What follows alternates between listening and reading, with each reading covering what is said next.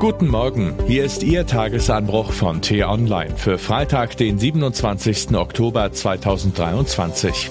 Was heute wichtig ist. Es gibt Bombendrohungen, Terrorpropaganda und Hass an deutschen Schulen, aber die Spitzenpolitik schweigt. Das hat vor allem einen Grund. Geschrieben von T-Online-Reporterin Annika Leister. Unter Mikrofon ist heute Axel Bäumling.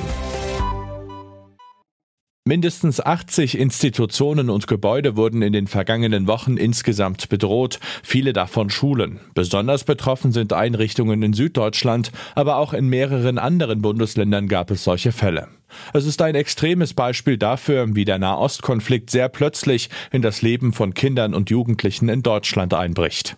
Und es ist nur eines von vielen. An manchen Schulen wurden Flugblätter verteilt, auf denen der Terror der Hamas, das Abschlachten von hunderten Juden als Befreiung von der israelischen Besatzung gefeiert wurde.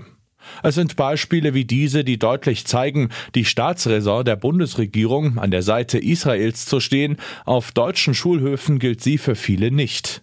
Nicht wenige der Schülerinnen und Schüler wachsen in Familien auf, die eine grundlegend andere Perspektive auf den Nahostkonflikt haben. Sie haben Verwandtschaft in den palästinensischen Gebieten oder in muslimischen Ländern, in denen Staatsräson die Solidarität mit den Palästinensern manchmal sogar Judenhass ist.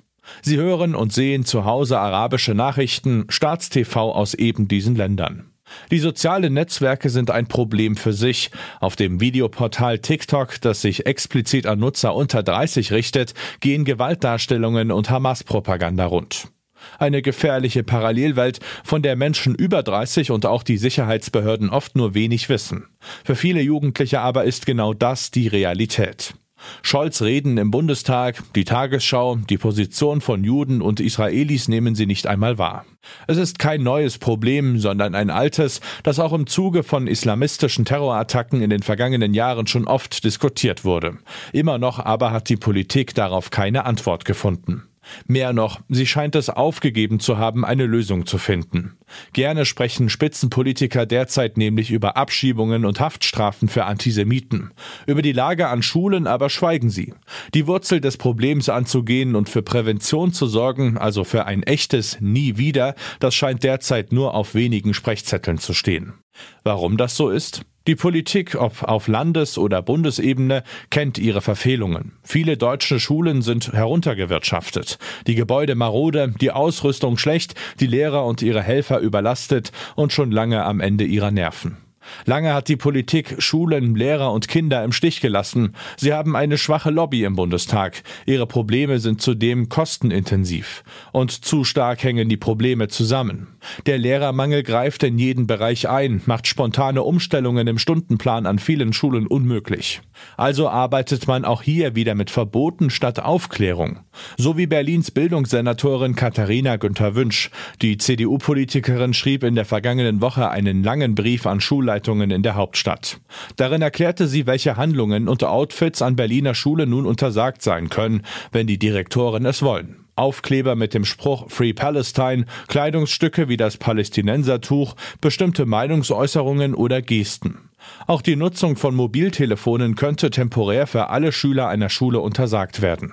Erst am Ende ihres Briefes schreibt Günther Wünsch, wir müssen den Kindern und Jugendlichen auch erklären, warum sie diese Symbole nicht zeigen sollen und mit ihnen ins Gespräch über ihre Gefühle, Gedanken und Informationsquellen kommen.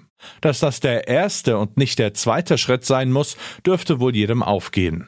Das aber kostet Zeit, Verständnis, Zuwendung, Ressourcen, die es an Deutschlands Schulen oftmals nicht mehr gibt. Doch die Sicht von Kindern und Jugendlichen auf den Nahostkonflikt, ihre Ängste und Sorgen, die Probleme der Lehrkräfte, sie gehören jetzt ganz oben auf die Prioritätenliste der Politik. Diese soziale Bombe tickt schon lange und Scholz muss sie dringend entschärfen, will er sein richtiges und wichtiges Versprechen halten, das er erst vor wenigen Tagen bei einer Rede in Dessau wiedergab. Ein sicheres Deutschland für Juden und alle anderen Minderheiten. Ein Kampf gegen Antisemitismus, ob er von links oder rechts kommt, ob er in Deutschland oder in anderen Ländern gewachsen ist. Was heute wichtig ist. Altkanzler und Putin-Freund Gerhard Schröder wird ab 11 Uhr vom SPD-Bezirk Hannover für 60 Jahre Mitgliedschaft in der SPD geehrt. Allzu stolz ist die SPD darauf allerdings nicht. Die Veranstaltung findet unter Ausschluss der Öffentlichkeit statt.